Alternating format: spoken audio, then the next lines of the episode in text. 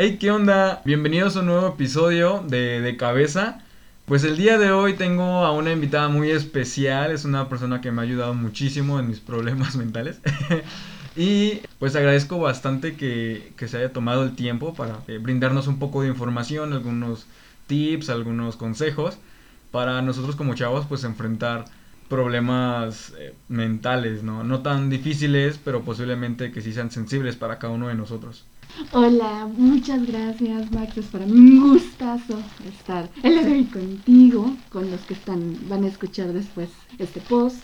Y pues soy Guadalupe Cano Tobías, soy psicóloga, tengo el doctorado en ciencias biomédicas y la maestría en psicopedagogía.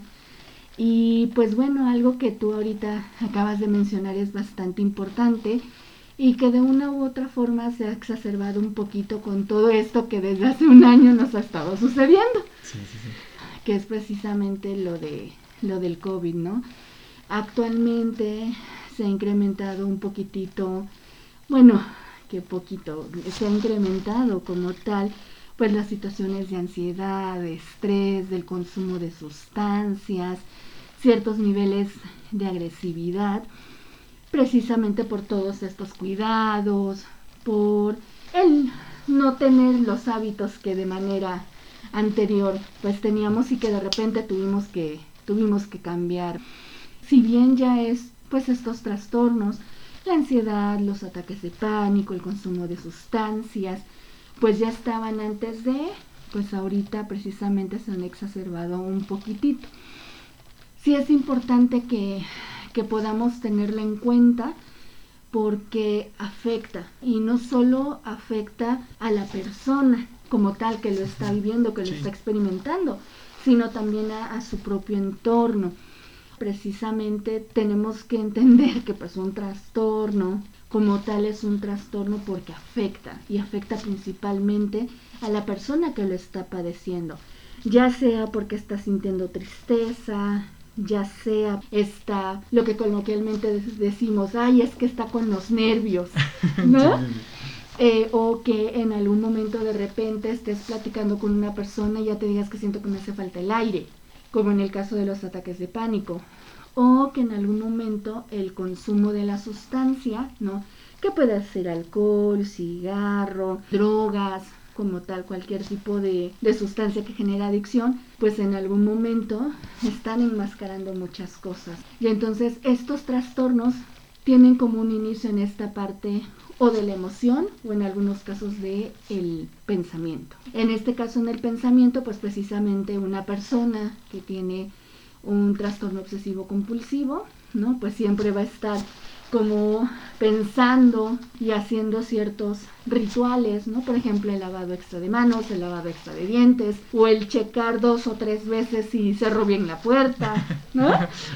O estar pensando, híjole, creo que dejé la, estufa de mi casa encendida, ¿no?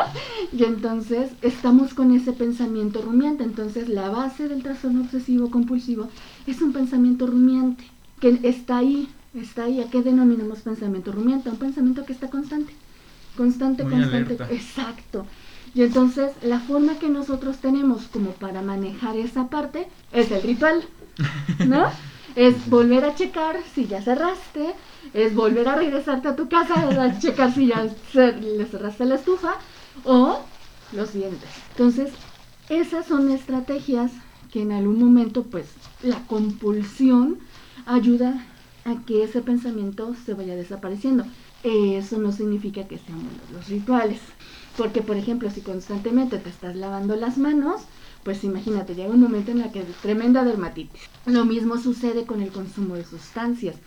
En un inicio pueden ayudar, entrecomillado, por supuesto, a manejar eso que tú estás sintiendo, pero va a llegar un momento en el que... No funciona después. Exacto. Y de una u otra forma sucede lo mismo precisamente con esta parte de la depresión y de la ansiedad. Estar en un estado de alerta parece, no, es que tengo, pero llega un momento en el que es tan cansado, tan agotador, que en algún momento bah, te tumbas, ¿no?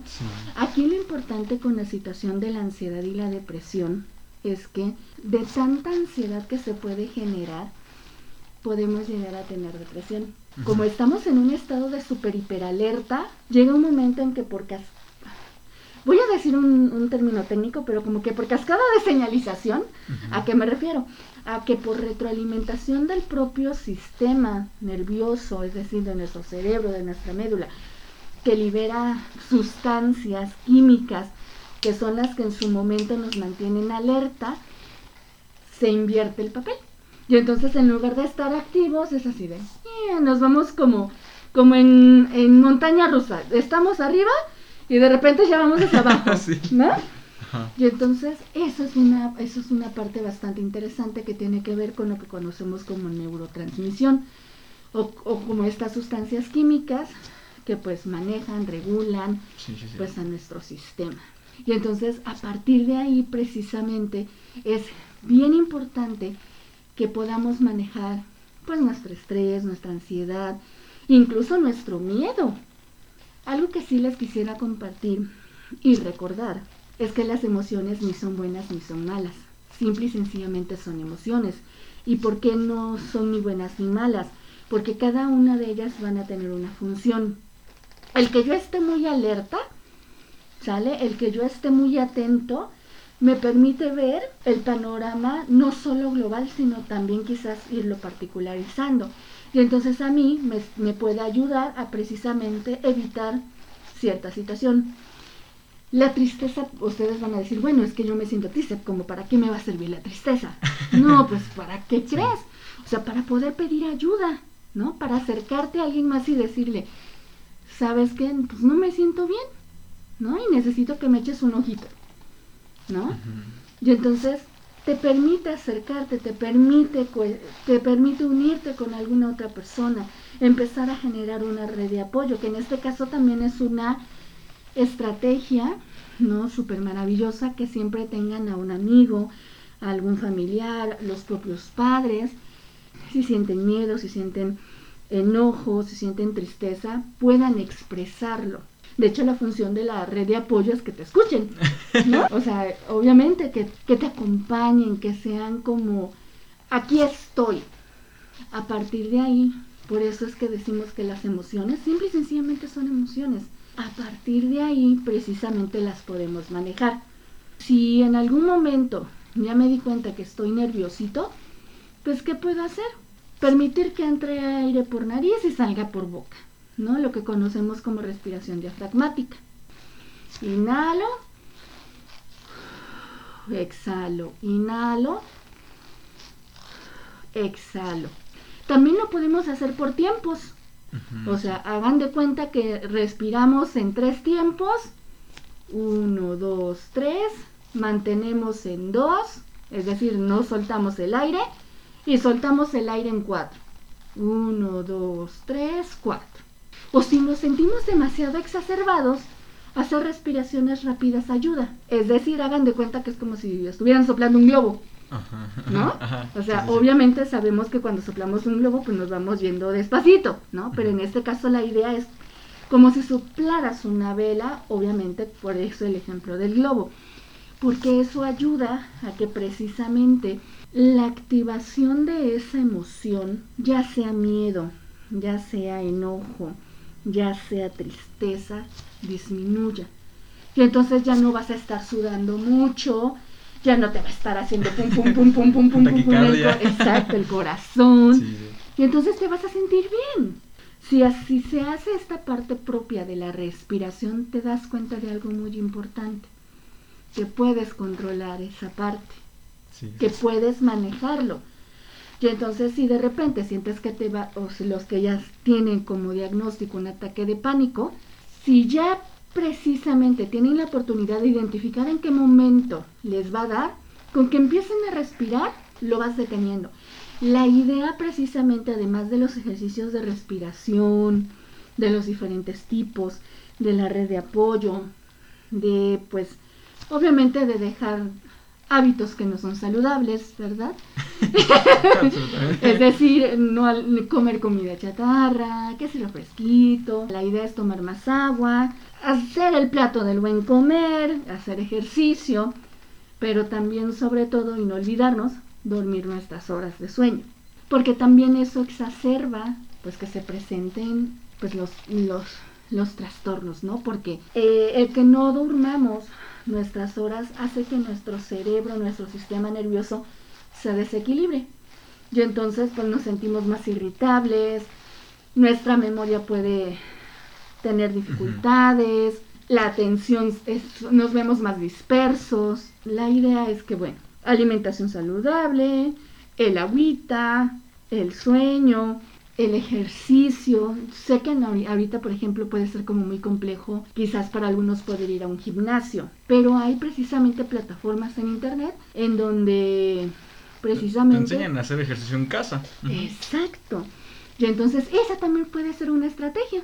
Si en algún momento si te sientes triste, pero esa tristeza ya pasó más de seis mesecitos, empezaste a bajar de peso, te la pasas más acostado en camita, etcétera, pues ya ahí hay que ir verificando ¿Qué es lo que está este, pasando? No solo qué es lo que está pasando, sino poder hacer algo al respecto. El ejercicio precisamente ayuda muchísimo al manejo de todos estos trastornos porque hace que liberemos endorfinas. Las endorfinas son parte de estos neurotransmisores, de estos químicos que pues nos cambian el estado de ánimo. Y entonces por eso eh, hacemos ejercicio, cuando terminamos nos sentimos así de, ay, qué rico. Obviamente, pues a posteriori quizás si es la primera vez que vas, pues te va a doler el músculo, pues por supuesto. El embaramiento es lo normal. Exactamente, pero conforme vas haciendo tus rutinas todas las semanas, etc, etc, pues de repente dices, ah caramba, ya deje de estar embarado. Pues claro, porque ya tu cuerpo se habituó. Esas son como de manera básica, ¿no? Pues precisamente esas, por, por esa parte las estrategias.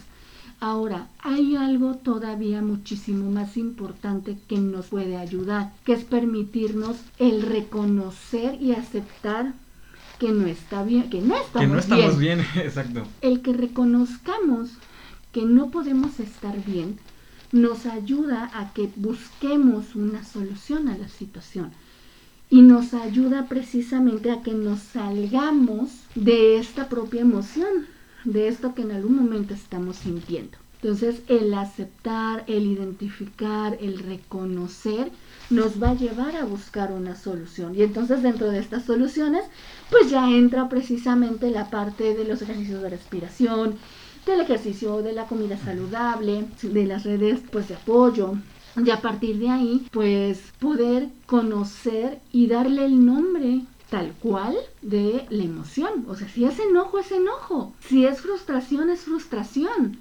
Viene la otra parte. Ya la identificaste. ¿Qué es lo que está haciendo? Que esté. Supongamos, estamos tristes por alguien porque se perdió el lapicero. Un lapicero bonito, ¿no?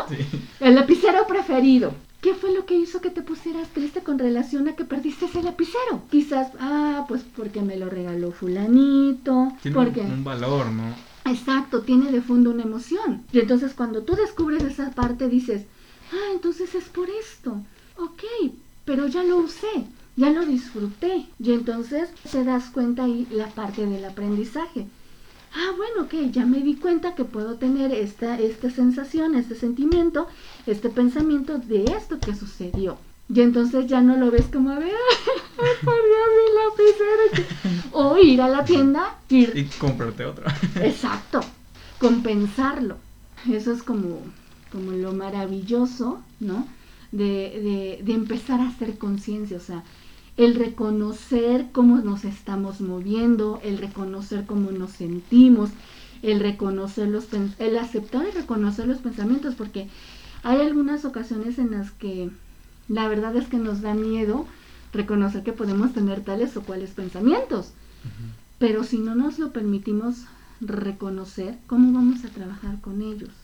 Hay ocasiones en las que quizás estas estrategias, el darle un significado diferente a esos eventos, no nos funcione, en el sentido eh, de que necesitemos un apoyo farmacológico, ¿sale? Porque sí suele suceder. Sí hay algunos trastornos mentales que requieren ese apoyo farmacológico, no más cuando, por ejemplo, ya estamos hablando de ansiedades ya o de depresiones ya muy, muy severas, en donde pues el consumo de fármacos lo que va a hacer es ayudarnos precisamente a manejar esa parte, a estabilizar ese sistema a nivel de neurotransmisión. Y ahora sí, a ver, ¿cuál es la base de que estés así? Y entonces ya haces todo este escrutinio. Obviamente el fármaco lo va a recetar un psiquiatra, un psiquiatra especializado. Y pues la base, la base de lo que en algún momento pueda estar generando esa tristeza, esa ansiedad, eh, ese estrés, pues se trabaja con un psicólogo. Es la reestructuración cognitiva que precisamente es el darse cuenta, ¿no? El darle un significado diferente a ese evento es una de las estrategias que en algún momento se proporcionan. Es como no tomárselo personal. Tendemos, tendemos a tomárnoslo pues, las cosas un poquito personales. Es que por tu culpa se me, me dejó el camión. A ver.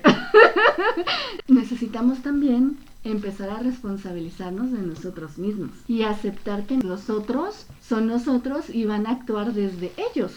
Obviamente, a excepción como de los crímenes de odio que ya sabemos, pues las personas no nos van a hacer daño, sino precisamente ahí es donde tú te lo tomas personal y entonces ahí es donde analizas, bueno, como por qué me lo tomé personal?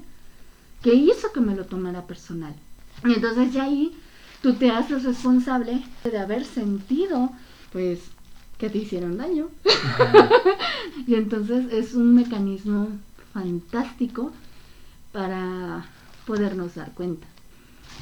¿Cuál, ¿Cuál sería la diferencia entre el tratamiento con un psicólogo y el tratamiento con un psiquiatra? ¿Tiene que ver con la severidad del asunto que uno como joven está pasando? Mira, un psiquiatra lo que receta son los fármacos. ¿A qué me refiero? El psiquiatra da un diagnóstico, obviamente el psicólogo también con base en el aspecto conductual. El psiquiatra evalúa precisamente, ah, ok, e, exactamente, efectivamente, tienes este trastorno y entonces para este trastorno hay determinado fármaco, ¿sale? Entonces, por ejemplo, si hay una situación de depresión, pues te van a dar fármacos que te van a ayudar a incrementar los niveles de serotonina, que es un neurotransmisor, y que te va a regular el estado del ánimo. O te va a dar este fármacos precisamente a nivel de noradrenalina que nuevamente te va a incrementar este estado de alerta y vas a dejar de estar aletargado.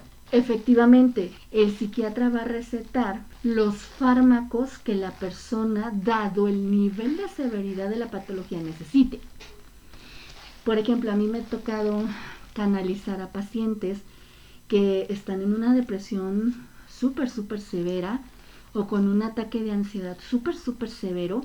Y entonces lo que hacemos es, me vas con el psiquiatra, confirmamos el diagnóstico, corroboramos diagnóstico y entonces te damos 15 días para que te estabilices con el consumo de la sustancia y el psicólogo se encarga de dar la adherencia al tratamiento, o sea, de complementar esa adherencia al tratamiento. Y a partir de que ya vemos estable al paciente, pues ahora sí, a ver, ¿qué onda? ¿Qué te imaginas tú que te generó esto? ¿Cuál es la base? Y entonces le empezamos a buscar. Ciertamente hay psiquiatras que estudiaron psicología. Y entonces ahí tenemos el combo, dos por uno. ¿No? Sí, sí, sí. Porque precisamente pueden dar el proceso terapéutico y al mismo tiempo, pues proporcionar los fármacos. ¿Por qué? Porque ya estudió medicina, ya estudió la especialidad en psiquiatría y además estudió la carrera en psicología. Entonces ya, ¿no? con, ese complemento. Super complemento. O en algún momento se estudió medicina, pero se estudió algún diplomado, alguna maestría en algún tipo de las corrientes de intervención psicológica. Entonces ya sabe también medicación. Exacto. Si por ejemplo el psiquiatra no tiene este nivel de especialización a nivel psicológico, sí es recomendable que vaya al psicólogo, ¿no? Porque obviamente ahí sí les quiero dejar muy clarísimo que el psicólogo no receta. No tiene esa facultad para recetar. Si canaliza al psiquiatra para, a ver, te mando este paciente porque tiene este trastorno y entonces esto. Se le da su fármaco, se trabaja la adherencia al tratamiento farmacológico, porque también con los fármacos hay ciertos mitos, ¿no? Entonces, adherencia y entonces, a ver, ¿qué más? Y se trabajan muchísimas más estrategias ya en la consulta privada o en la consulta hospitalaria de las que en algún momento pues pueda necesitar la persona. Ok, ok, ok. Muy bien explicada. y, por ejemplo, eh, regresando al tema de estos trastornos. En este periodo que ya ha pasado un año de la cuarentena y muchos de nosotros como estudiantes desarrollamos eh, la modalidad virtual, la llevamos a cabo, ¿sería posible llevar algún tipo de mm, un nuevo hobby para tratar este tipo de problemas? como la ansiedad o los ataques de pánico repentinos. O lo bueno no sé cómo se le llamaría los ataques de enojo eh, como ataques de furia sí mira eh, hay un trastorno que es el explosivo intermitente que en algún momento de repente tú estás con esa persona súper tranquilo le comentas algo no le gusta y entonces ¡pum! explota pero ya después pasan unos minutitos vuelve como sin nada y el evento vuelve a pasar determinado tiempo. Es muy diferente como esta parte de, del enojo y la ira, que pues al estar dentro ya de un año, de pues no poder convivir físicamente o no de la manera en la que nos gustaría, etcétera, pues se ha estado como presentando. Por supuesto en casa podemos hacer muchas cosas, que si ya pintamos el cuarto de manera diferente, que si en algún momento podemos ocupar esta parte de si nos gusta tejer o si nos llama la atención tejer, pues ponernos a tejer, que si en algún momento nos gusta ver una serie, nos gusta ver alguna película, pues ocupar ver esa parte. Si nos, exacto, leer. Si nos gusta dibujar, pues ponernos a dibujar. Si nos gusta pintar, ponernos a pintar. Si en algún momento conocemos los mandalas, pues pintar mandalas. En algún momento los mandalas ayudan muchísimo, muchísimo a conectar con precisamente esa conciencia de cómo está en ese momento el cuerpo, porque además lo relacionamos como con los colores, aunque no nos demos cuenta. Ajá, eso es como algo muy, muy por abajo de, lo que tú piensas, ¿no? Como que al final de cuentas todo está interconectado. Claro, y, sí. O sea, todo tiene un porqué, o sea, en este momento estamos siendo las personas que somos, pero bajo algo. Exacto, y a mí más que el porqué siempre me gusta identificar el para qué, porque el porqué en algunas ocasiones te puede llevar a a, querer buscar una respuesta. Sin embargo, el para qué te permite, si, no, si en ese momento no la encuentras, porque en algún momento pues tú dices, bueno, como para qué falleció mi familia que tanto estimaba. Pero a ver, o sea, ¿por qué, ¿por qué falleció? O sea, si, si estaba súper bien, si no tenía enfermedad, etc, etc. ¿Por qué? A ver, el asunto es qué vas a hacer con eso, para qué te va a servir a ti. El, significado que tú le puedes llegar a otorgar. Exacto, el significado. Si te das cuenta, eso te lleva a no evaluar las cosas ni de manera positiva ni de manera negativa. Simple y sencillamente pasó. Te quedas en calma porque lo que pasó, pasó. ¿No? sí, sí, sí, muy bien. No, le está, no estás con ese pensamiento rumento del por qué y qué. No, a ver.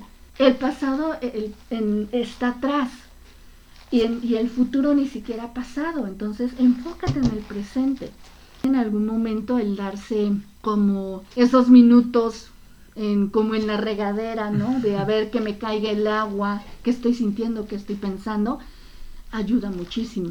Si por ejemplo en casa tienes como un jardincito, la mascota, cuidar la mascota. Hay muchas cosas que incluso hasta en casa podemos hacer que si voy a acomodar mi ropa, que si ya voy a cambiar la forma en la que está ordenado o organizado mi espacio. O sea, son, son pequeños detalles, pero que en algún momento nos sacan de esta parte que consideramos como rutina. Nos permite y nos mueve a que podamos pues sentirnos mejor. ¿Y usted qué considera que eh, nosotros como estudiantes o cualquier persona que vaya a escuchar esto debería ser después de esta cuarentena. Después, bueno, cuarentena no. ya, pasó un año. y, pues no sabemos hasta cuándo. ¿no? ¿Hasta cuándo? Ah, bueno, vamos a un año por el momento. Por el momento. ¿Qué es lo que usted recomendaría que hicieran? Porque obviamente este año fue para desarrollar trastornos mentales tremendísimos en todos. Mira, aquí hay algo muy importante. Efectivamente, o sea, eh, dependiendo de la evaluación que hicimos de la situación de pandemia, la crisis tiene dos opciones. La primera es que una crisis es una oportunidad de cambio. ¿Sale? ¿Por qué? Porque es temporal, porque es reversible. Pero también esa crisis se puede ir a la otra parte, que es a una situación de generación de trastornos. Entonces, por ejemplo, si tú en algún momento viste que pues esta pandemia fue lo peor de lo peor y que en algún momento no aprendiste nada, eh, en el sentido de, de no te das cuenta que desarrollaste habilidades en la computadora, que en algún momento empezaste a hacer ejercicio en casa, que en algún momento cambiaste tus hábitos, es como tiempo de ver qué es lo que está haciendo, que lo veas desde ahí. Para que pues puedas ajustarte un poquito más pues a lo que se va a venir, que es una nueva normalidad. O sea, ya no va a ser lo de antes. O sea, quizás en algún momento sigamos o tengamos que seguir en comunicación como lo hemos estado hasta ahorita. Quizás en algún momento sí, efectivamente, tengas periodos como más cercanos con tus compañeros. Estos saludos, estos abrazos. Si lo ves como una oportunidad de cambio, ah, pues desarrolla habilidades en la tecnología. Ah, pues, pues no soy tan malo en las clases en línea, Ajá. ¿no? Posiblemente a muchos les guste así. Exacto, ¿no? Que ha sucedido. Que también hay por ahí hay que tener como mucho cuidado, si no ya nos estamos yendo hacia la parte de no quiero salir por miedo. Es un, pánico Exacto, inconsciente. Exacto. Entonces también, si te quieres quedar en casita porque hay un miedo a la exposición, trabajar con ese miedo a la exposición y recordarte en tu cabecita con una autoinstrucción que si te estás tomando todas las previsiones, te estás tomando todos los mecanismos para mantenerte sano, vas a estar sano. El chiste es que no se baje la guardia y que se permita ver qué fue todo lo valioso que has obtenido. Pues sí, en este año fue un año de preparación. Fue un año del desarrollo de nuevas habilidades que para muchos dijeran, no, o sea, a mí no me sirvió para nada porque mira, me quedé sin trabajo. Me... Pero a ver, sí, te quedaste sin trabajo, pero a ver, ¿cómo has estado subsistiendo en este tiempo? Quizás no en un trabajo que te dé como las 24, 7, 365, pero por ejemplo, estás vendiendo cosas por catálogo, estás haciendo comida, ¿sí se entiende? O sea, son otros, Sí. son otras formas en las que precisamente Conocemos otro lado de nosotros mismos o aprendemos algo nuevo. Exacto. Por eso una situación de crisis, si nos lo permitimos, se convierte en una oportunidad de cambio. Muy bien. Sí, es, es otra manera de ver las cosas. Sí, tiene absolutamente la razón. De resignificarlo. Sin resignificarlo. Muy bien. Y pues para finalizar, usted ha tratado a muchos pacientes, trató conmigo. Sí. ¿Cómo, ¿Cómo definiría el labor para hacer este tipo de cosas? ¿Qué se necesita, por ejemplo, para estudiar psicología? Dar como recomendación. Si muchas personas quieren estudiar psicología, gracias a estos patrones de comportamiento que se dan cuenta, que, bueno, yo pasé por algo Y yo digo, no, pues entonces ya quiero estudiar psicología, ¿no? quiero ayudar a los demás. Entonces, Sí, sí, sí. Este, ¿cómo, ¿cómo podría usted definir esto? Eh, ¿Recomendar? ¿O qué se siente? O, o- o lo que empuja hacia hablar con las personas?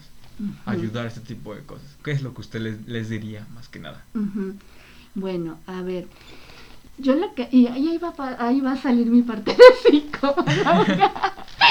Yo siempre les digo a, a- a los chicos que estudian es que realmente tengan la vocación, tengan el interés hacia la otra persona. ¿Se ¿Sale? le podría llamar empatía? Exacto, esta parte de empatía, esta parte de eh, respeto al otro y, y sobre todo eh, lo que yo siempre les recomiendo. Recuerden que no solo vamos a trabajar con seres humanos, es trabajar con las propias situaciones que en algún momento pues nosotros sentimos que nos han afectado.